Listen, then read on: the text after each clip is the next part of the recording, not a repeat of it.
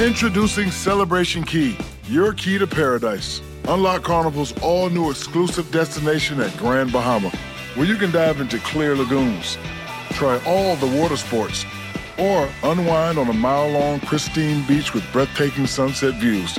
This vacation paradise has it all. Celebration Key, welcoming guests in summer 2025. Carnival, choose fun. Copyright 2024 Carnival Corporation, all rights reserved. Ships registry the Bahamas and Panama.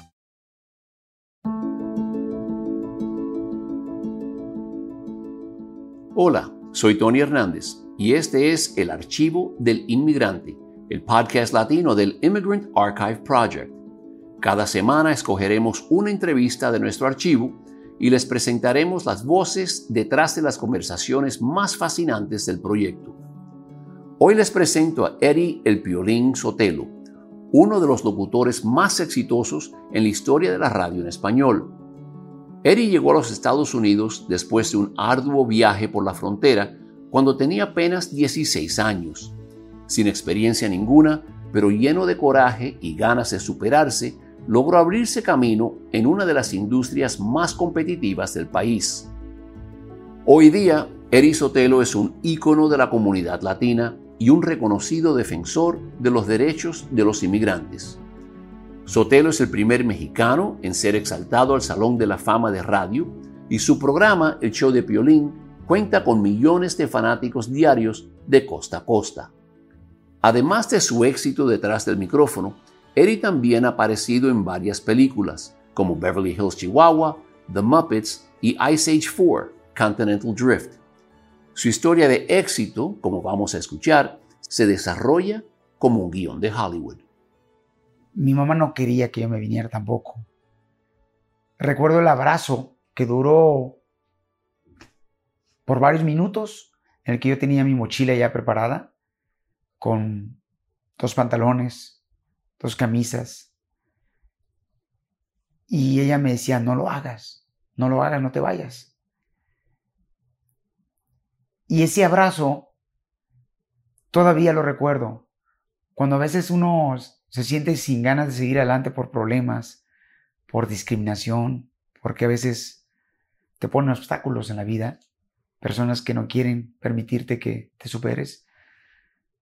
Ese brazo todavía lo siento cuando yo estoy en una situación en la que no puedo seguir adelante o que, o que la platico como en esta ocasión.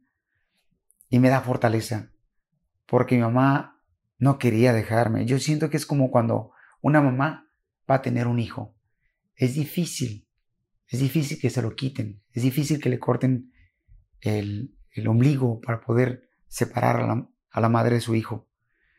En esa ocasión yo sentí como que era muy doloroso para ella. Ella no podía resistir dejar ahora uno más que se fuera, porque no sabíamos si íbamos a poder estar otra vez como familia juntos. El futuro de nosotros era incierto, no sabíamos qué iba a pasar. Entonces yo a mi mamá le abracé y le dije, mami, vamos a estar juntos otra vez. Eh, y me acuerdo que mi mamá solamente uh, pidió a Dios, eh, me dio su bendición, que era lo que yo más quería, su bendición. Porque la bendición de una madre es la que te abre muchas puertas te da la fortaleza. La bendición de una madre tiene un poder muy grande.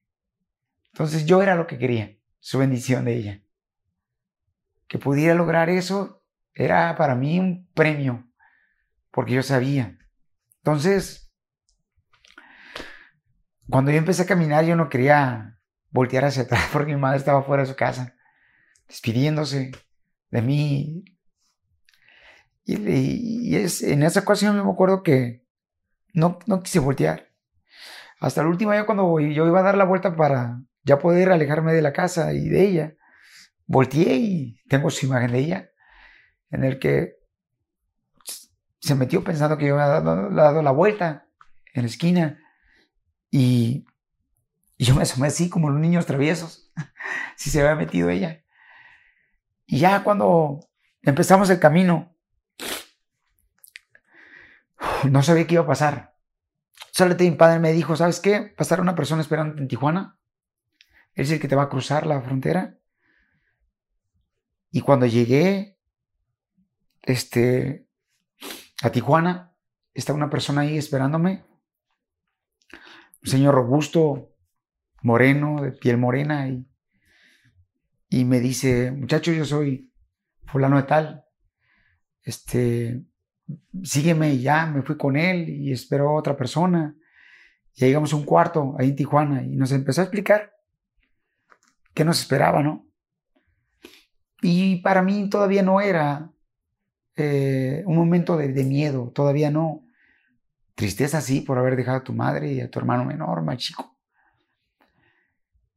Y entonces ya en ese momento cuando nos explica él, miren, me tienen que seguir a mí, en cuanto yo diga corran, vamos a correr, vamos a empezar a salir hoy en la noche. Eh, entonces cuando eran como las 10 de la noche, nos fuimos ahí en el cerro de Tijuana, de la frontera, y me acuerdo que vi una gran cantidad de personas, ahorita ya no existen, donde vendían atole, tamales en la orilla, y mucha gente sentada en una piedra, esperando para poder empezar a, correr o caminar la frontera.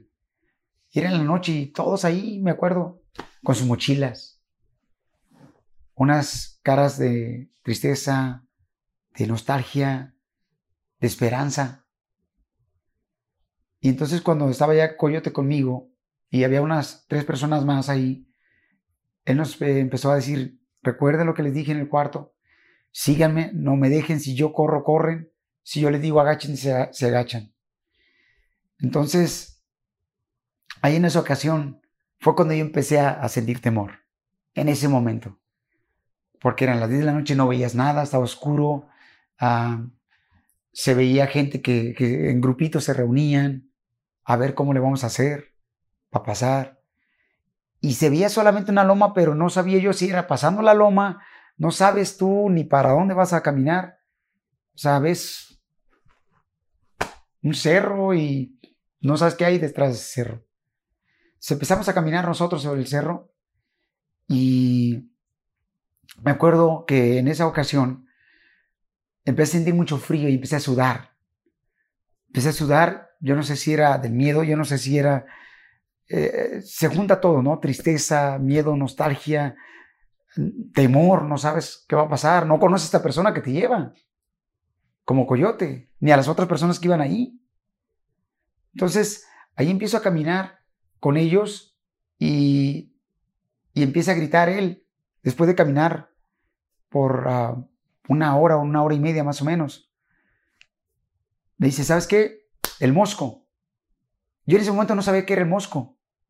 Yo desconocía el vocabulario que era el mosco. Después me di cuenta que era el helicóptero al que le llaman de la inmigración. Es el helicóptero la migra que te dicen el mosco escóndete. Fue cuando me dice, ¿sabes qué? Escóndete. Y yo dije, ¿dónde me escondo? No, no veo nada. Aquí no hay dónde te escondes. no, en ese momento no había ni árboles, no había solamente arbustos que se ven en el desierto, y, pero pequeños, en el que digo, aquí no va a haber espacio para esconderme. Entonces me escondí en ese momento en lo que encontré y me dijo, no voltees, no voltees para arriba. Pero yo sentí una luz tan potente en ese momento con miedo y sudando al mismo tiempo. O sea, sudando, o sea, chorros, mi camisa empapada. Entonces, sentí el helicóptero, la fuerza del aire que casi estaba encima de mí, que yo dije, tengo que voltear hacia arriba, donde no me vea y me aplaste, ¿qué hago? Entonces volteé y yo miré completamente eh, la fibra de vidrio que va en el helicóptero con los agentes de inmigración. Entonces dije, ya me agarraron. Después yo le pedí a Dios ahí que me hiciera invisible. Y ellos yo estoy seguro que me vieron o buscaron la manera de poder este, darse cuenta que estaba ahí una persona por cruzar la frontera. Y pasaron varios minutos, se mantuvo ahí el helicóptero por varios minutos, cuando en eso se alejó. Se alejó. Entonces, ahí fue una muestra más, ¿no? Que cuando tú tienes la bendición de tu madre, cuando tú tienes la fe, ahí se muestra la protección de Dios. Entonces, después ya en ese momento yo no vi a nadie, no encontraba a nadie, estaba yo solo.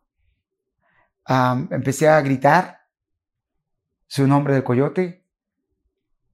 Caminé unos cuantos pasos cuando me dicen, chamaco, sígame. Y estaban ellos en un, en un arroyo, metidos de unas piedras grandes y unos árboles que los tapaban a ellos. Y empezamos a caminar otra vez. Y cuando le dije yo a él, tengo miedo. Me dijo, no, eso no lo aceptamos aquí. Chamaco, échale ganas, vamos. Pero tengo miedo. Se lo volví a decir varias veces. Pero él me dijo, no podemos regresar. Volteaba yo hacia atrás y decía, dale, vamos. Y empezamos a, brincar una gran cantidad de, de alambre y de, de cercas. Y luego nos metíamos por debajo y sacaba unos arbustos y tenía unos hoyos ya él por donde nos metíamos. Nos arrastrábamos. Y, y luego ya cuando pasamos varias cercas, él empieza, llegamos a un, a un carro donde estaba su carro de él y empieza a cambiarse de ropa. Se quita una camisa blanca que traía unos jeans, unos pantalones de mezclilla y empieza a cambiarse y abre la cajuela y nos dice, Orle, métanse. Yo creí que era una broma o que estaba jugando con nosotros para buscar la manera de, de que nos hiciera reír. ¿Es en serio? ¿Nos vamos a meter aquí? ¿Sí? ¿Ellos, ellos nomás o, o yo? Todos. No, todos. Éramos tres.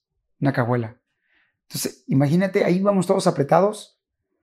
Cuando en eso em, nos explicó él que cuando parara el carro, era una forma de decir, estoy en revisión de la migra. No se puede mover, no se puede respirar, no pueden hacer ningún movimiento, les duela lo que les duela. Entonces, ahí vamos los, los, tres adentro de la cajuela, otros dos muchachos que venían cruzando. Me acuerdo que uno estaba grandísimo, el cuate, o sea, eh, sus pies aquí, me llegaban aquí en, aquí en la cara y luego quitaron la llanta de refacción para poder eh, meter a las tres personas. Entonces yo iba así, donde iba la llanta de refacción, la quitaron y ahí iba. Y me acuerdo que empecé como a asfixiarme. No podía respirar. Entonces imagínate no saber ni, ni qué, dónde vas, ni qué está pasando, ni cuánto tiempo vas a estar adentro. Y comienzo a sudar. Decir, ya no aguanto, ya no aguanto. Y me decían muchos, aguántese, chamaco, aguántese, chamaco. Cuando en eso empiezo yo a ver, le, le digo, ¿sabes qué? No puedo respirar. Me estoy acabándose. Me estoy quedando sin aire. Cuando en eso yo levanto la, el pedazo de alfombra que tiene ahí la, la cajuela y empiezo a ver un orificio donde iban los tornillos de la venta de refacción y empiezo a ponerle ahí a respirar. Era la única manera. Entonces agarraba el, el, el humo del, del escape y todo y era la única manera. Entonces, ya cuando llegamos y nos parábamos ahí, no podemos movernos por la revisión que iba. Empezaban y yo escuchaba pues perros alrededor del carro, escuchaba gente hablando inglés y no, pues más, más miedo te. No se muevan, no se muevan, no se muevan, no se muevan. Y no nos movíamos. Y avanzamos y como dos, tres ocasiones pasamos por, por revisiones así, me imagino, porque no era cuando nos parábamos. Cuando nosotros llegamos a cerca de la ciudad de Santa Ana, California, y abren la cajuela, era un mal mar de lágrimas. Ahora entiendo por qué mi papá me decía, no te vengas, es peligroso. Ahora entendí, cuando yo me bajo y empiezo a abrazar a mi padre en Santa Ana, empiezo a abrazar a mi tía eh, y a mi tío Manuel en Santa Ana, que fueron los que nos abrieron su casa para poder llegar nosotros ahí, fue cuando dije, Aquí yo no vengo a jugar. Expuse mi vida en la frontera. Como inmigrante, Es difícil escuchar la historia de Erisotelo y no reflexionar sobre la propia. Si bien mi entrada al país no fue tan dramática, las circunstancias que llevó a mi familia a emigrar de Cuba en el otoño del 67 no son tan diferentes. La saga del inmigrante es una historia milenaria que se sigue repitiendo en una variedad de idiomas, colores y matices. De hecho, lo que llevó a los peregrinos a Plymouth Rock, a Erisotelo a Santana y a mi familia a Union City, New Jersey, a través de Miami, es todo lo mismo. Oportunidad y libertad, o la falta de ellas. A los cubanos de nuestra época nos faltaron ambos. Aquellos que se pronunciaron en contra de Fidel fueron condenados a largas penas de cárcel o fusilado. En el caso nuestro, unos años antes de emigrar, mi padre fue encarcelado por el simple hecho de comprarme dos litros de leche en el mercado negro, después que fui diagnosticado con una severa deficiencia de calcio.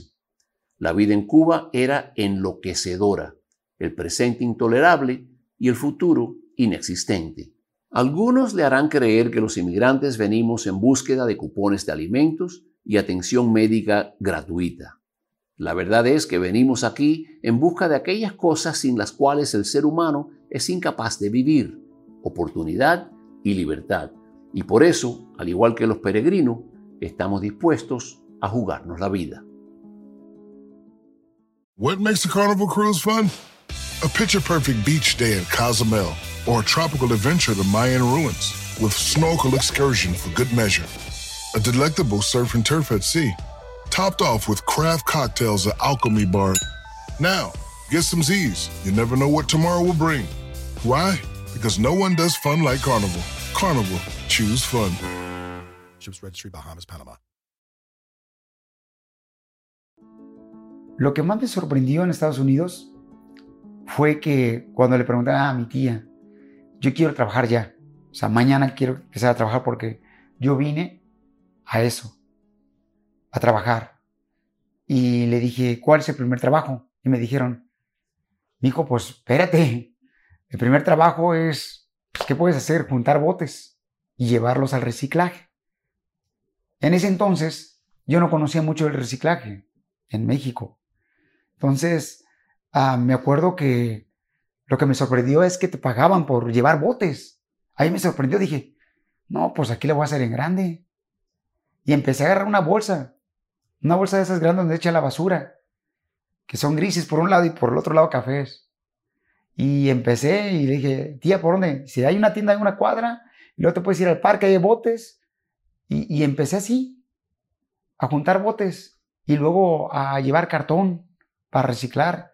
Y llegaba yo con el dinero e inmediatamente le decía, papá, para mi jefa porque quiero que se venga para acá. Yo no quiero estar sin, sin mi mamá, sin mi hermano. Y, y fue como empezamos. ¿Y estudiabas en ese entonces? Tenías solo 16 años. Iba a la escuela también. A los 16 años empecé a ir a la escuela Lazaro High School en Santa Ana, California. Ahí empecé a ir. Y al mismo tiempo empecé a trabajar en estuve trabajando también al mismo tiempo. Iba a lavar carros. Iba a lavar carros ahí. Este, tuve la oportunidad de, ir a la escuela, pero lo mismo. O sea, o comía o iba a la escuela. O sea, comía, trabajaba para sacar para la comida, para ayudar a mis padres, o iba a la escuela. Entonces sabía yo que era importante sacar un diploma de high school. Sabía que era importante ir a la escuela. Pero al final de cuentas, la necesidad era más grande que era el hambre. ¿Y te fue difícil eh, la transición a una escuela americana? Sí, muy difícil. Muy difícil que fue poder adaptarte, eh, primero que nada, a una escuela donde pues no hablan tu idioma y me juntaba con compañeros que hablaban español. Inmediatamente me refugié con ellos para poder identificarme un poquito con ellos, con gente que no conocía que venían de otros estados de la República Mexicana. Y una de las cosas que sí recomiendo a la gente cuando llega aquí a Estados Unidos, que yo la regué en eso, fue que me uní a los paisanos, pero debido a eso entonces no, no practicaba el inglés, no lo aprendía, porque como me sentía en familia, Entonces me fue muy cómodo para mí no echarle ganas a la escuela. Entonces yo creo que si yo le he echado ganas para tener amistades americanas, me hubieran forzado a aprender más rápido inglés, a ser más efectivo. Entonces, en ese momento no piensas, ¿no? Porque quieres unirte a, tu gente. Y fue, creo yo, una manera de poder aprender más rápido el inglés y poder defenderme más. Si yo me hubiera unido también con gente americana, gente quizás que tenía una mejor manera de poder hablar inglés, ¿no? Entonces, no, lo hice. ¿Qué es lo que hacen? La gente asiática, los, los rusos, los este, hermanos que vienen de otros lados, se juntan con ellos, con los americanos, para aprender de volada. Aprender de volada el idioma. Y uno lo que hace es que te juntas con tu gente para poder sentirte como en familia. Entonces, fue un aspecto donde creo que sí fallé ahí. Aparte, que no le eché ganas a la escuela. Porque trabajaba al mismo tiempo en un laboratorio de fotografías de una hora en Santa Ana. Al mismo tiempo también, este, pues, lavaba carros y juntaba botes. Entonces tenía que buscarle de todas las maneras. Y, pero una de las cosas que yo sí vi fue cuando mi padre lo vi haciendo cajas acá. Él estaba haciendo cajas en una librería, en una librería haciendo cajas y fregándose, o sea, fregándose como cualquiera. Me acuerdo cuando iba yo a visitarlo, y decía, Ay, hijo, aquí en Estados Unidos sí tienes que partírtela para poder ganarte un dólar. Entonces, empecé a trabajar, empecé a moverme yo, empecé a buscar en los periódicos, a ser maestro de ceremonias, empecé a, buscar trabajo de extra en las películas aquí en, Los Ángeles. ¿Y ese interés lo traías desde, desde México, desde la escuela en México, que te gustaba trabajar en, las diferentes obras, las cosas folclóricas? Lo que pasa es que a mi papá le gustaba mucho trabajar en las obras de teatro. Allá en México se metía mucho él en la iglesia a hacer obras de teatro entonces yo veía a mi papá bastante que se metía mucho en las obras de teatro. Entonces yo empecé a ser maestro de ceremonias en la escuela. Empecé a ser maestro de ceremonias en las quinceñeras, en las bodas. Y me pagaban con un plato de birria, arroz y frijoles. Ese era el pago, pero hacía lo que yo quería. No de estar platicando con la gente, presentando a los chambelanes de las quinceñeras, presentando a los padrinos de las bodas, en los bautizos, era lo que yo comencé a hacer. Comía sabroso. lo menos que esperaba que estaba practicando. Práctica que te iba a servir de mucho, chicos. Sí, qué lindo. Sí, era una forma de.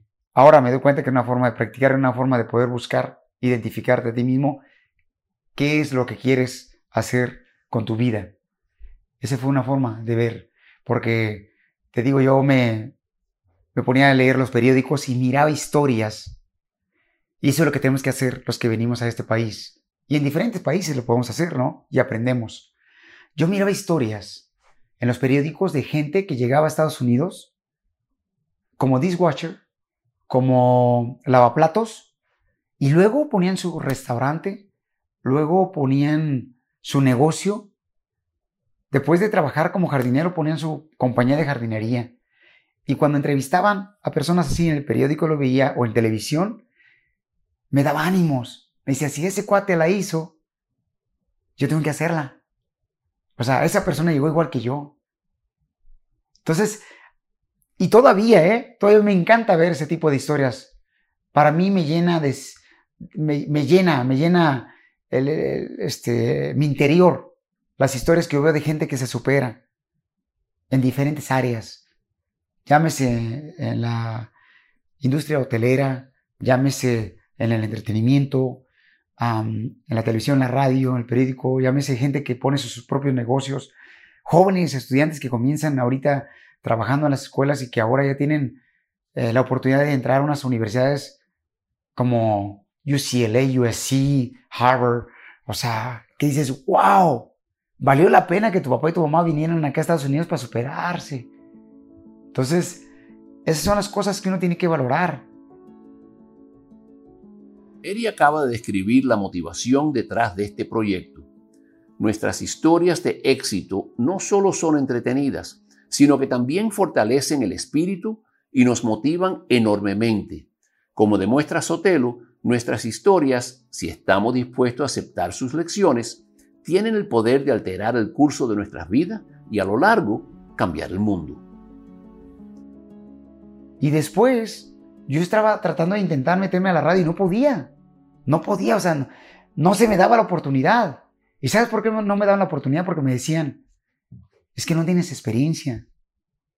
Y yo una ocasión le dije a un programador, ¿cómo quieres que tenga experiencia si no me da la oportunidad?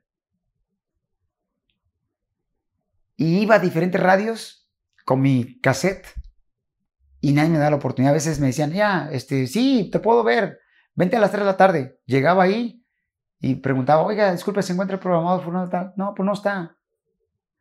Ya se fue. Y yo me decepcionaba. Decía, híjole, entonces ¿para qué me dijo? Pero ahora me doy cuenta que gracias a eso que me decían, o no tengo oportunidad para ti, o no está la persona para atenderte, eso me hizo practicar más y echarle más ganas y prepararme mejor para cuando llegara la oportunidad. Entonces ahora valoro. En vez de enojarse uno, decir, es un hijo de la fregada esta persona, entonces mejor dile, qué bueno que no me atendió porque hay algo más grande para mí. Y a veces uno se decepciona cuando no lo atienden. Entonces, me acuerdo que estaba haciendo, trabajé en mantenimiento también de apartamentos aquí. Perdona que te interrumpa, chico. ¿Todavía tienen los demos caseros esos? Todavía los tengo. Todavía tengo algunos cassettes Todavía los tengo. Tienes que conseguirme una copia de eso. Tenemos que por lo menos tomarle una foto, si no grabarlo. Sí. Eso tiene que quedar como parte del proyecto. Sí, debo escribirlo para que... Qué lindo, sí. Y sabes que... eso, eso tiene un valor incalculable hoy en día, ¿sí o no? Sí, como no. Sí, no. claro. Sí, no, no, esos cassettes. Me imagino que van a estar ahí. Y, y a veces... Se quema un estudio hoy en día. La grabación con mejor tecnología posible que tenga. O ese cassette, ¿qué te llevas contigo? Salvas ese cassette. Sí, claro. claro, claro. Y fíjate que por ahí de estar esos cassettes, pero no, no he querido abrirlos, será porque me duele mucho. Hubo eh, e, ese tiempo donde hubo eh, mucha necesidad y, y no los he escuchado, o sea, me duele, no sé, será por todo lo que pasamos, ¿no? Aquí en Estados Unidos. Y yo creo que va a ser la primera vez otra vez que lo voy a escuchar ahora que, que me dices ahora que los encuentre. Lo voy a volver a escuchar. Después de uh, tantos años que no los he escuchado. Entonces, me acuerdo que estaba tocando yo puertas por todos lados y nadie me daba la oportunidad. Entonces iba a la escuela, a la high school, jugaba fútbol, soccer, trabajaba en laboratorio de fotografías, mm, me iba de extra a las películas, donde te pagan solamente como unos 20 dólares por todo un día, completo en ese entonces, ¿no? Estamos hablando del 87, 88, 1989, por ahí. Y estaba haciendo muchas cosas. Él era maestro de ceremonias, en las bodas, en las quinceañeras. Y en una ocasión yo llegué tarde al trabajo donde teníamos un laboratorio de fotografía, donde yo trabajaba para un americano, se llama Frank, a quien yo le agradezco mucho también. Y llegué tarde y estaba enojado Frank con mi papá porque yo llegué tarde. Y entonces me acuerdo que mi papá me agarra y me dice, de tantas cosas que estás haciendo, no vas a ser ni madres en la vida. Y eso me dolió, porque era un chamaco que tenía, ¿qué? 20 años. Estuve a punto de, de poder entrar en las pandillas, drogas, porque eso existía, pero por montones. Pero yo siempre dije, no, eso no es lo mío, mis padres se han sacrificado mucho para yo estar aquí, mi, mi enfoque es superarme aquí, echarle ganas. ¿Cómo? No sé, solamente trabajando. Entonces, eso me dolió bastante. Cuando mi papá me dijo esto, y todavía me recuerdo, cuando algo en la vida hay un obstáculo para lograr algo, me recuerdo eso la imagen de mi padre en ese estudio fotográfico que está en Santa Ana y que me dijo, no va a ser nadie en la vida. Me dolió, lloré como niño y me metí a mi cuarto Cuando empiezo yo ahí en el cuarto a llorar como niño, no creo que mi padre me dijo eso, no lo puedo creer. Después de que yo pago renta, pago ropa, les ayudo. ¿Cómo mi padre me dice eso? Que no va a ser nadie en la vida.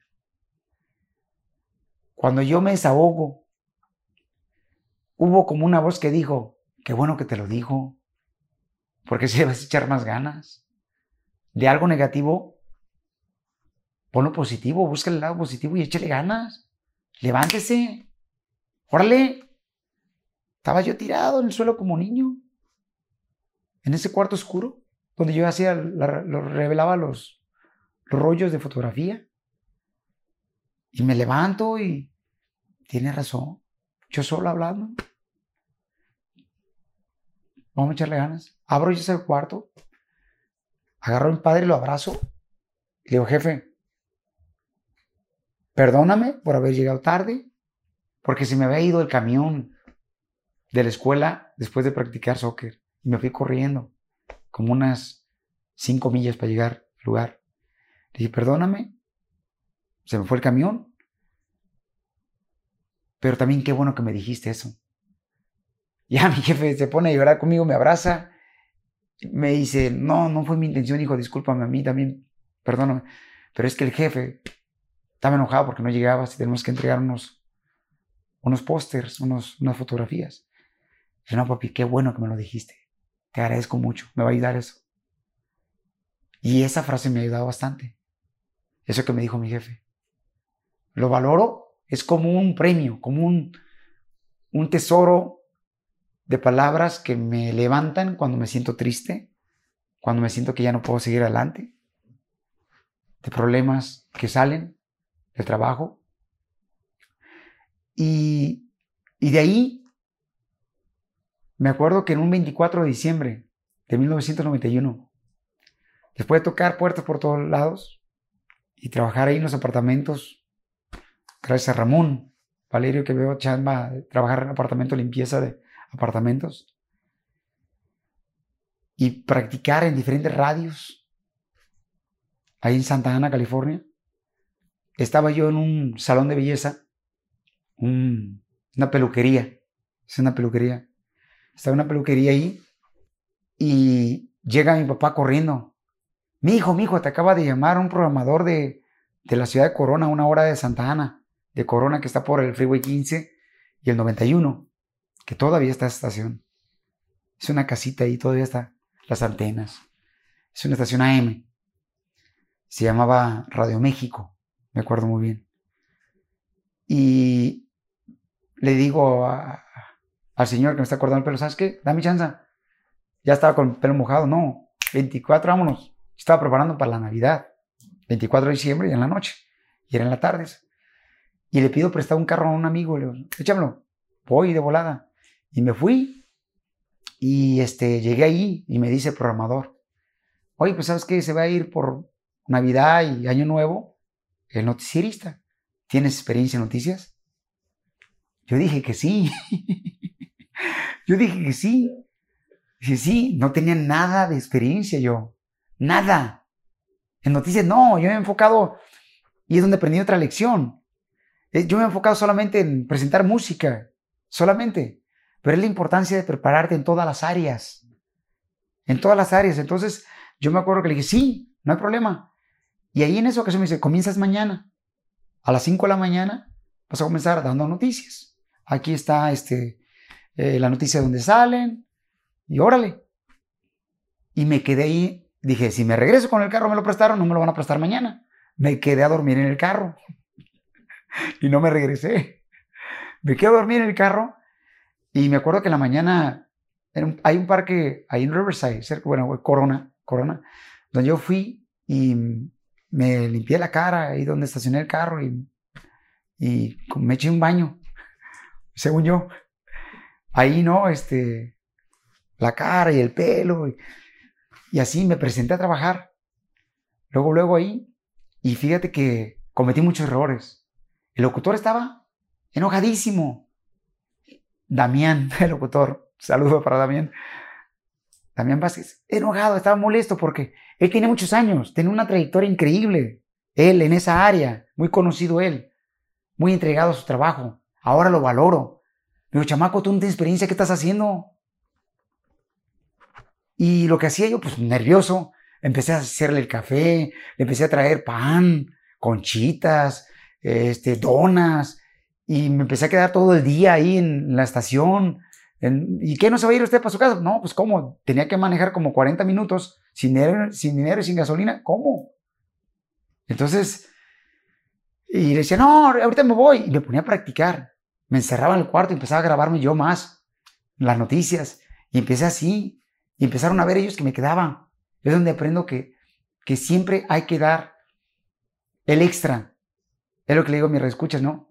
También hay que dar siempre el extra, aunque no te lo pidan, tú hazlo. Hazlo. Quédate más tiempo. Eh, limpia lo que no tengas que limpiar. me acuerdo que a mi tío a veces yo le lavaba el carro sin que me dijera. Y yo veía como mi tío Manuel se ponía contento cuando le lavaba el carro. Porque a veces no teníamos para pagar la renta. Y le lavaba el carro y bien contento.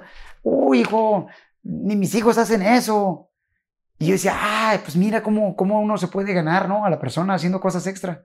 Entonces, yo hacía eso. te digo, les, les, ponía a veces este, el café y les preparaba. Y ahí tengo un café recién hecho, muchachos. A los locutores de ahí, de la estación. Para ganármelos, para buscar la manera de quizás eh, que no se enojara mucho. Y empecé, después me dieron una oportunidad de trabajar también el programador Sergio se llama, eh, Sergio me dio chance de trabajar poniendo música de las 11 de la mañana hasta las 3 de la mañana. Entonces hacía el noticiero en la mañana y luego hacía, me iba, me iba para eh, la escuela a Santa Ana, me iba a trabajar mantenimiento, limpieza de apartamentos y luego me regresaba. Entonces fue como yo empecé a buscar la manera de poder prepararme más. Y y, empecé a ver que era una carrera en la que muy difícil, ¿no? Muy difícil, o sea, que, que tienes que caminar con mucho con cuidado, mucho con cuidado, porque hay muchos obstáculos. Obstáculos como, por ejemplo, ah, no te dan la oportunidad, no, no, quieren que veas cómo graban los comerciales, no quieren que veas cómo hacen el programa. O sea, eso pasaba. Entonces, después te los ganas, te ganas la confianza de ellos y saben que eres una persona que se quiere superar. Y que también aprendí mucho. Cuando alguien te da la mano, agradecele. Pero tienes que estar agradecido. Es mejor dar la mano a una persona y no importa lo que pase después, pero siempre hay que estar agradecido con esa persona. Hay que valorar que cuando una persona te extiende su mano, te abre la puerta, ya sea del trabajo o de su casa, es un valor que tú no puedes defraudar ni a ti mismo, ni a tu familia, ni a esa persona que te, que dio la oportunidad.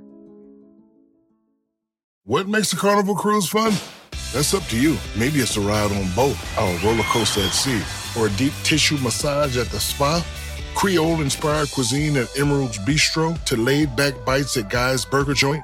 Excursions that take you from jungle adventures to beach stays at Mahogany Bay and sunsets from the top deck.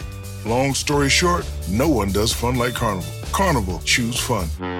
Ships Registry, Bahamas, Panama. Después de trabajar en la madrugada, me dan chance de trabajar en la tarde y ahí se dan cuenta que yo no tengo documentos. Ahí se dan cuenta que yo no tengo documentos y me dice el gerente, el dueño de la estación, cuando yo empecé a escuchar rumores, y te digo, gente que a veces empieza a darse cuenta que no tienes documentos, misma gente tuya, gente que vino también a este país sin documentos y que ahora ya tienen y se olvidan que, que pues llegaron igual y empiezan a decir, no, pues ese no tiene papeles. Y si me despiden a mí, pues voy a decir que, que Piel no tiene papeles y órale. Y entonces yo empecé a entrar con temor ahí y me dice el gerente, el dueño, dice, pues no puedes trabajar porque nos dimos cuenta que no tienes documentos, no tienes papeles. Y yo sabía que había más gente así, sin papeles, pero dije, bueno, ni modo. Me quedé callado, porque si no quiero que me hagan algo, no lo voy a hacer a nadie más. Entonces, me acuerdo que en esa ocasión me sentí decepcionado. Sentí decepcionado. Digo, ¿sabes qué? Se me da que esto no es para mí. A lo mejor la radio no es para mí. A lo mejor tengo que buscar otras oportunidades. Me empecé a meter a, tomar clases de computación. Digo, tengo que tener un plan B. Yo no puedo estar así porque eh, eh, en ese momento me acuerdo que habíamos comprado una casa para mi papá y mamá. Después de rentar eh, cuarto, sentí decepcionado. Pero te digo, me acuerdo en esa ocasión, este, Ramón Valerio, compañero de trabajo de radio, me dice, ¿sabes qué? Échale ganas. Y él fue el que me dio la oportunidad también para trabajar en mantenimiento. Porque él, aparte de la radio, y yo veía eso en él. Aparte de la radio, también tenía su trabajo él aparte. De, él era supervisor y parte de la compañía de limpieza de oficinas y departamentos. Me acuerdo que le decía, oye, préstame tu celular, porque yo no tenía celular. Para llamar a un programador ahí de otra radio, a ver si me da chance. Y me decía, órale. Y pues en ese momento los minutos eran muy, muy caros, el celular. Estoy hablando del 94, 1994. Entonces no cualquiera podía tener celular. A menos que trabajas en una compañía, podías mantener un celular. Entonces, me acuerdo que agarré trabajo en Oxnard, California. Le digo, ¿sabes qué? Agarré jale en Oxnard, pero no sé si voy a cambiar mi nombre o lo mantengo igual porque se van a dar cuenta otra vez que no tengo documentos. Y pues, pues empiezo a trabajar en turno de la tarde, la radio, en Oxnard. Y empecé a convivir con los cuates de los files y el fil de la fresa y empecé a valorar mucho más cómo se la parten ahí en el fil. Eh, no importa qué temperatura, lloviendo, frío, en diciembre, y ellos piscando la fresa porque si no se echa a perder. Y empecé a valorar y hacer eventos en, en donde les llevamos agua, les llevamos café, atole. Y, y empecé a ver que mucha gente estaba quejándose que no tenía papeles, tenían miedo igual que yo, o sea, me identificaba, pero ya no decía nada. Yo no decía no tenía papel. Y, y entonces me acuerdo que en esa ocasión duré como seis meses en la estación de Osnar y me hablan de una estación que iba a comenzar en Sacramento, California. Y me dicen, oye, ¿sabes qué escuchamos de ti? Porque me fue bien, gracias a Dios, en la tarde en Oxnard. ¿Te quiere venir para acá? Yo dije, no, donde sea un truco nomás para sacarme del carril de, la radio, decía un truco, porque yo escuchaba ese tipo de cosas que hacen, que te dicen, vente para acá y nomás para sacarte del aire y, y sacarte del juego. Entonces, me acuerdo que le digo yo a mi papá y mi mamá y mi hermano más grande, le digo, carnal, ¿sabes qué? Este, me están dando la oportunidad de irme para Sacramento. Entonces vamos a estar retirados. Siempre hemos, sido una familia muy unida. Entonces me dice, no, pues tú lo que quieres nomás es alejarte de nosotros para irte a emborrachar, a, andar este, nomás en la calle y darte tu vida y ya no te vale madre uno y no te importa uno.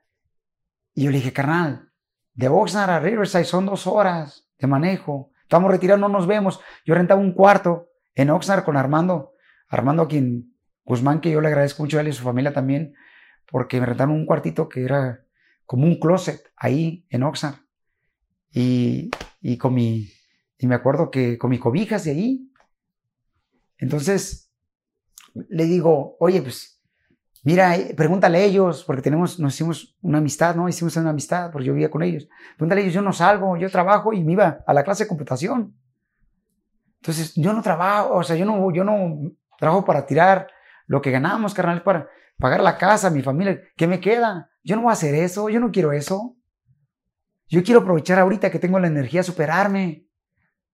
Entonces, quiero que ustedes me apoyen e irme para allá, para Sacramento.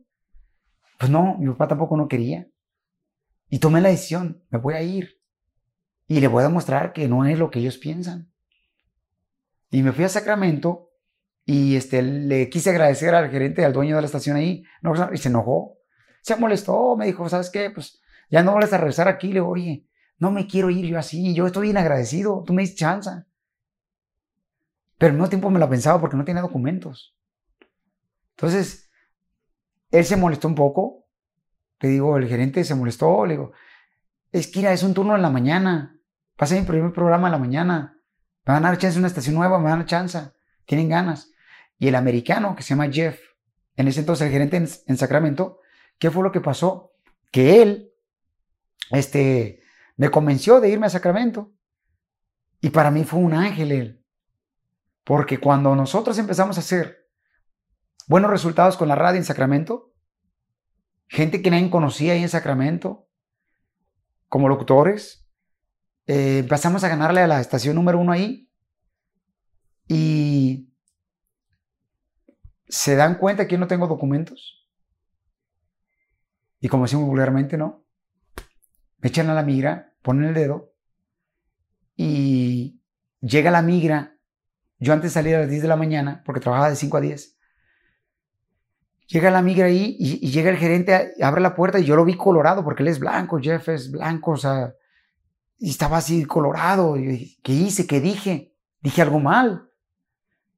Y me dice, dime que están mal los que están aquí en la oficina conmigo. Y yo dije, ¿qué dije en la radio? Dime que están mal. Que son mentiras lo que me están diciendo. Le dije, ¿de qué hablas? ¿Que no tienes documentos? ¿Qué es eso? Él no conocía nada de eso, él no sabía. Pero él sí conocía a mi papá y mamá.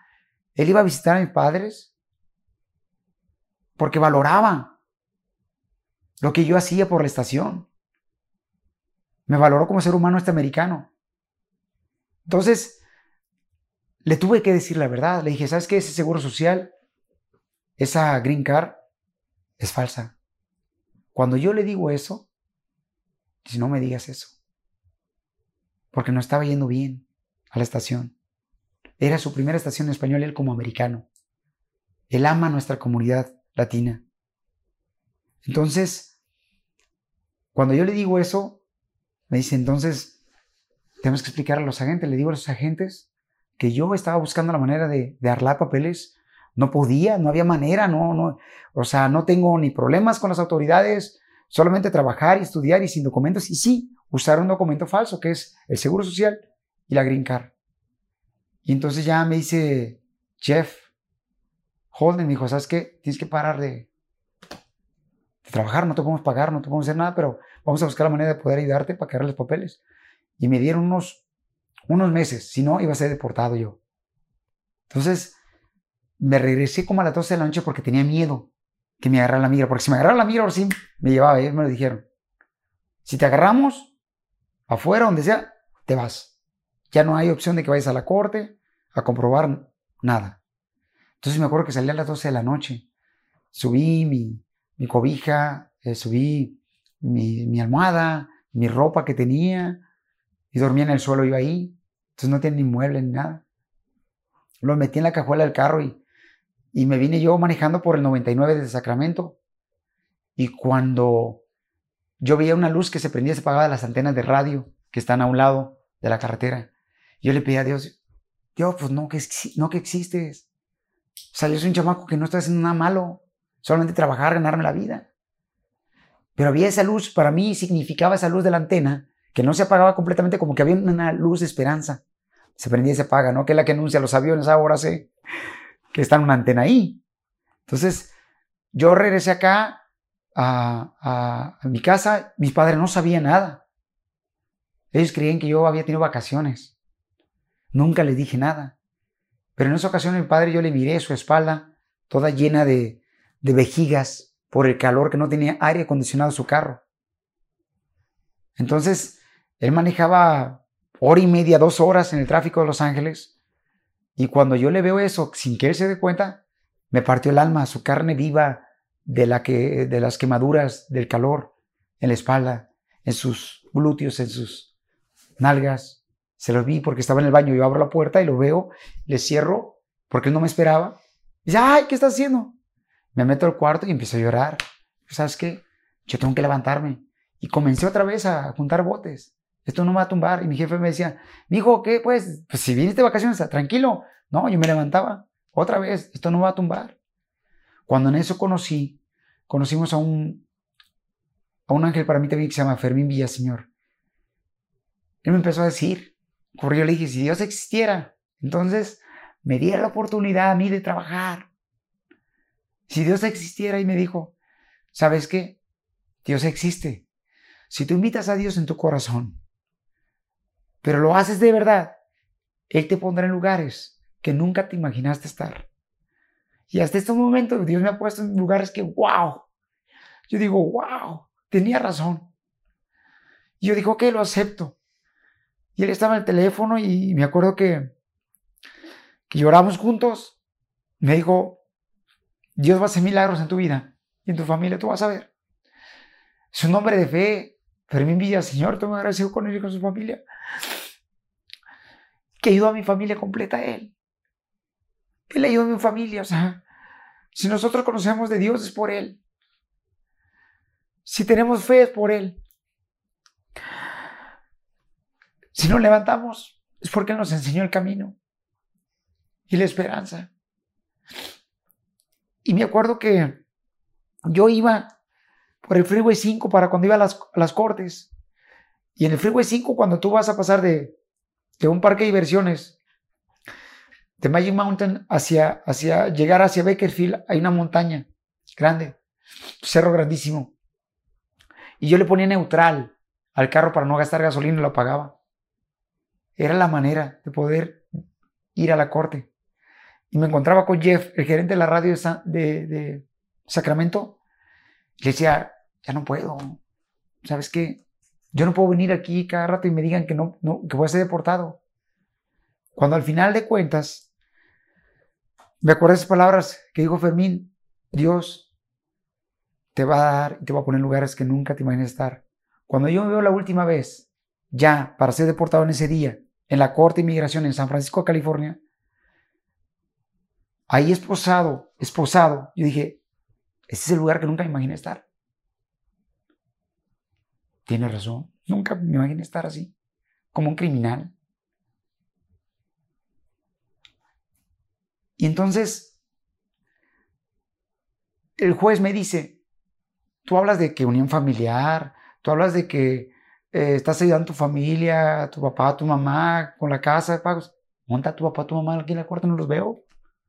Nomás él porque le interesa tenerte aquí, Jeff, porque sabe que le necesita para, su negocio el gerente. Yo le dije, no, lo que pasa es que yo no quiero que mi padre y madre sepan, ellos no saben qué está pasando. No quiero que vean aquí que su hijo sale como un criminal de aquí, de esta corte, deportado. Yo no quiero eso.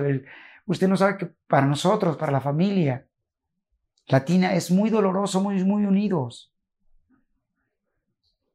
Pero, adelante. Dijo, ok, gracias, con permiso. Salgo yo y en eso me dice Jeff, hice todo lo que pude. Dije, no, ni modo, gracias, te pido que cuides de mi familia. Cuando en eso llega un agente de inmigración y me dice, usted lo necesitan en la casilla número 2 porque le van a dar su permiso de trabajo. Cuando eso me dice ella, que wow, Dios existe. Me dan mi tarjeta de permiso de trabajo y mi seguro social donde decía, en esta tarjeta dice, solamente es aceptado para trabajar este seguro social. Porque yo le decía al juez, no necesito ni siquiera salir. Yo desde aquí ayudo a mi familia en México también. Ni, no me deje salir, dame un permiso nomás. Y me lo negaba. Y me lo dijo. Ok, está permiso de trabajo no más. Y también un permiso de seguro social no va para trabajar aquí.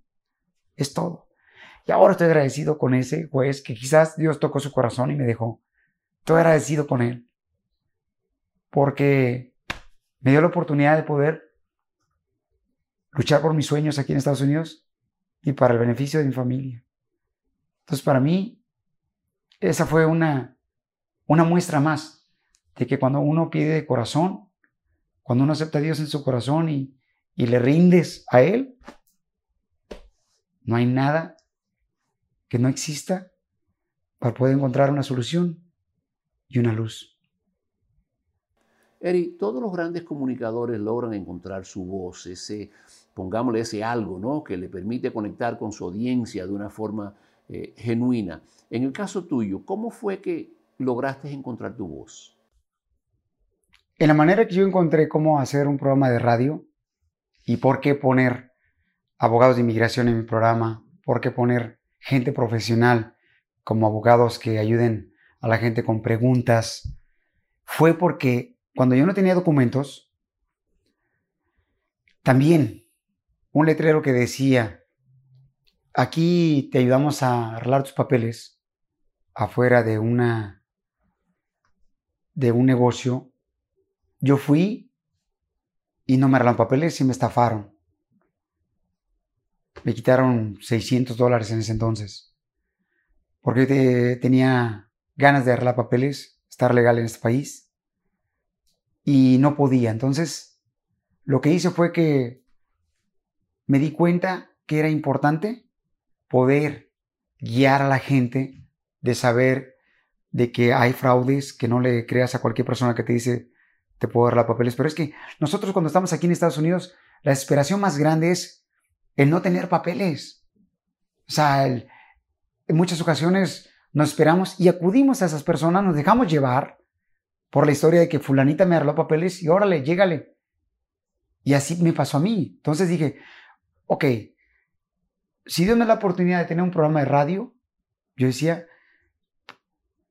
voy a tener que hacer un programa en el que pueda ayudar con información necesaria para mi comunidad, para la gente que pueda aprender las leyes de los Estados Unidos, que se supere, que aprenda a respetar la ley de este gran país para que se supere. Y fue la manera como yo pude construir un programa de radio en las situaciones que a mí me pasaron, la necesidad que yo tenía de que necesito saber si la ley que salió me puede dar papeles a mí o no y no dejarme engañar.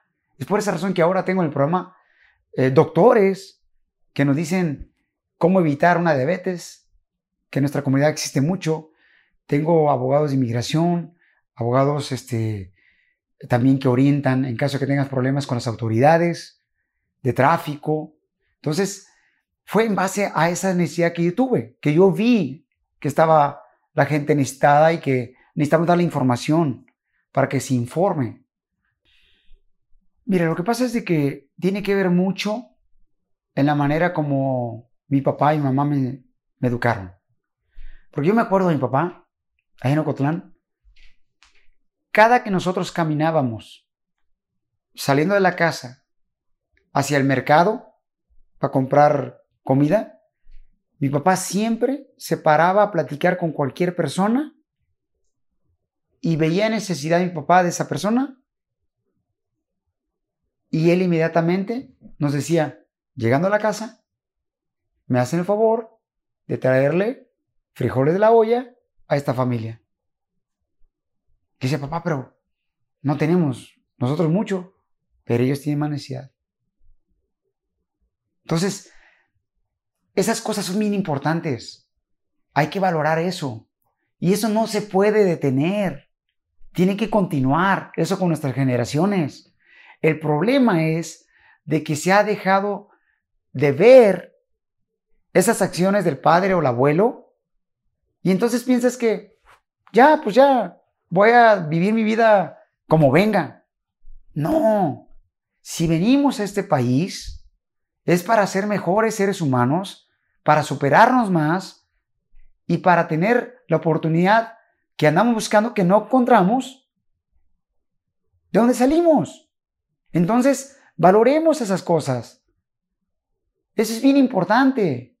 Son cosas de la vida que no te lo enseña la escuela, pero te lo enseñan tus padres. Que si tú tuviste un papá o una mamá que no estuvieron juntos, pero tuviste un tío que se superó. Tuviste un amigo que se superó. Entonces, apréndele a él y date cuenta cómo él se está superando. Si te da la oportunidad de acercarte a él, valora, no le falles. No le falles a esa persona. Porque muchos nos enseñan el camino de cómo superarnos, pero a veces les pagamos mal. Hay personas que a veces te dan chance en el restaurante de trabajar y en vez de agradecerles con un abrazo, o un estirón de manos, les damos en la espalda.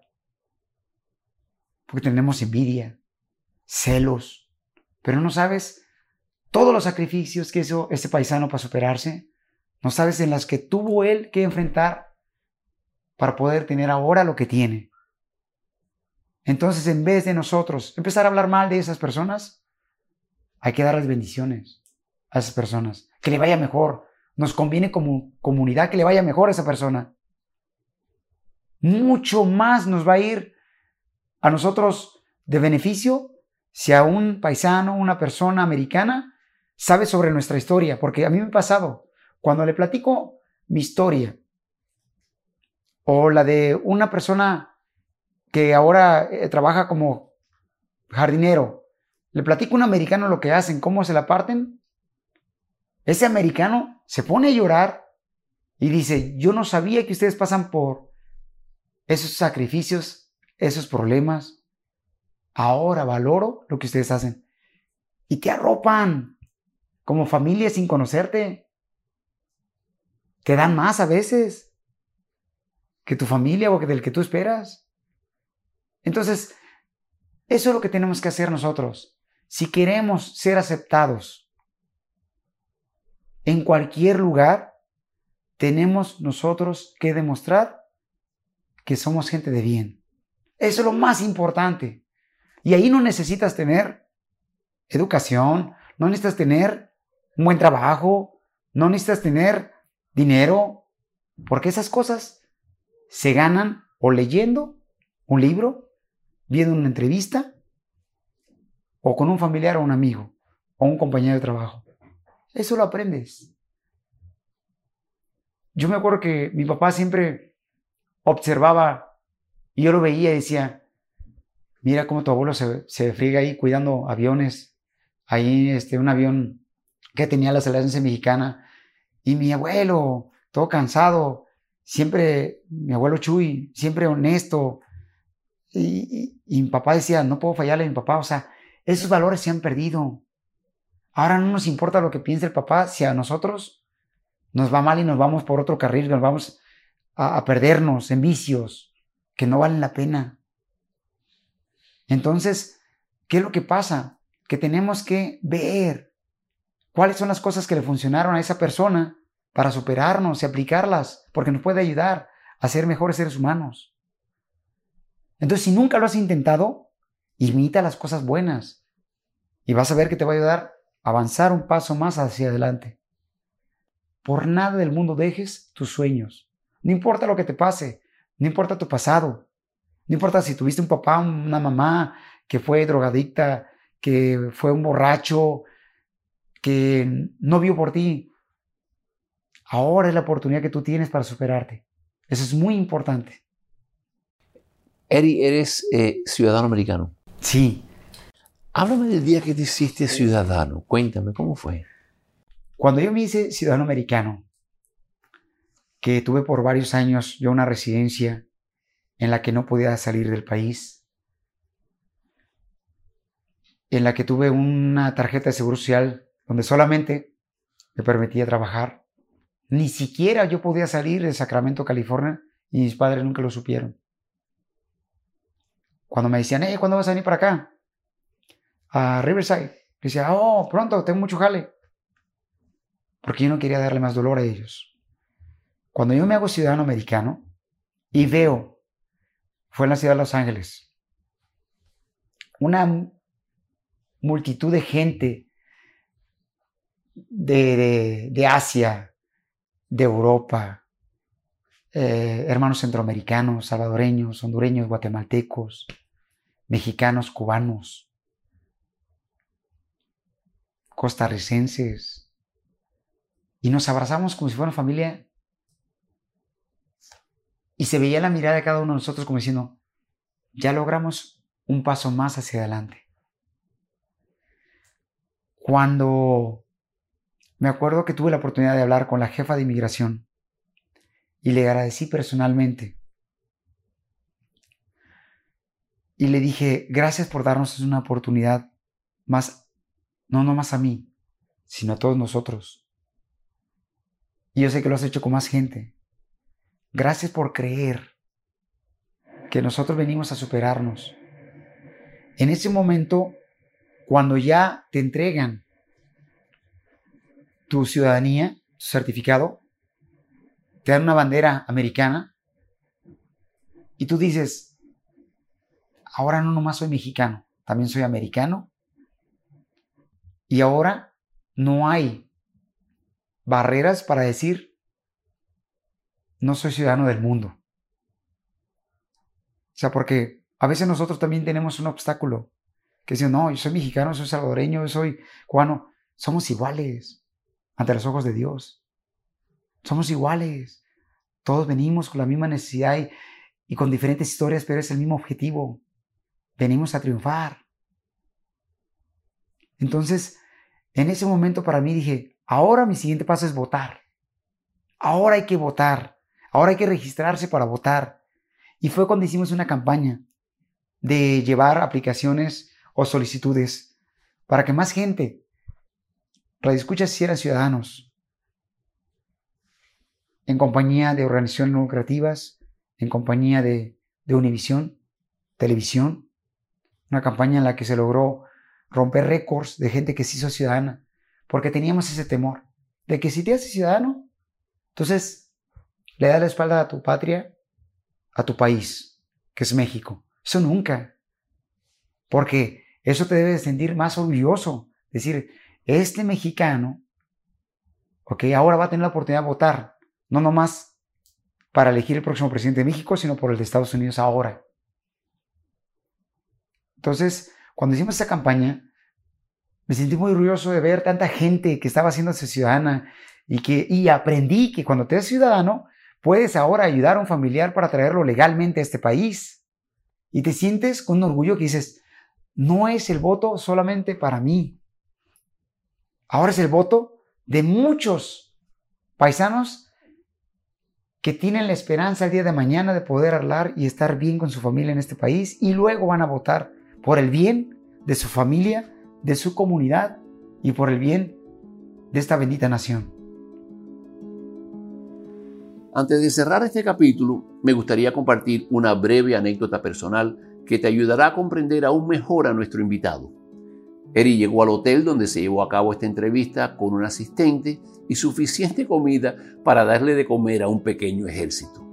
Cuando me vio la cara de sorpresa, me explicó que le había comprado el almuerzo a nuestro equipo de producción y a cada jardinero, criada, trabajador de mantenimiento y guardacoches del hotel. Son inmigrantes como tú y yo, me comentó. Esa es mi audiencia, que me ha dado de comer por tantos años. Lo menos que puedo hacer es comprarle el almuerzo.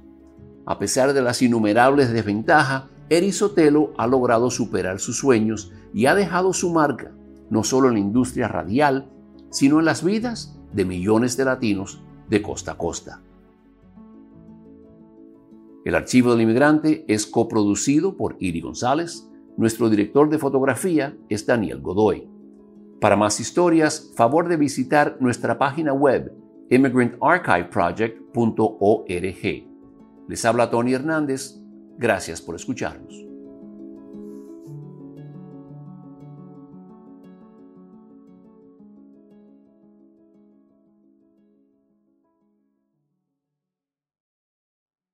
What makes a carnival cruise fun?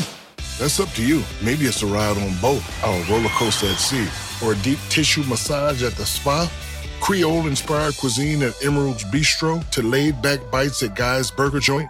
Excursions that take you from jungle adventures to beach stays at Mahogany Bay and sunsets from the top deck. Long story short, no one does fun like Carnival. Carnival, choose fun. Ships Registry, Bahamas, Panama.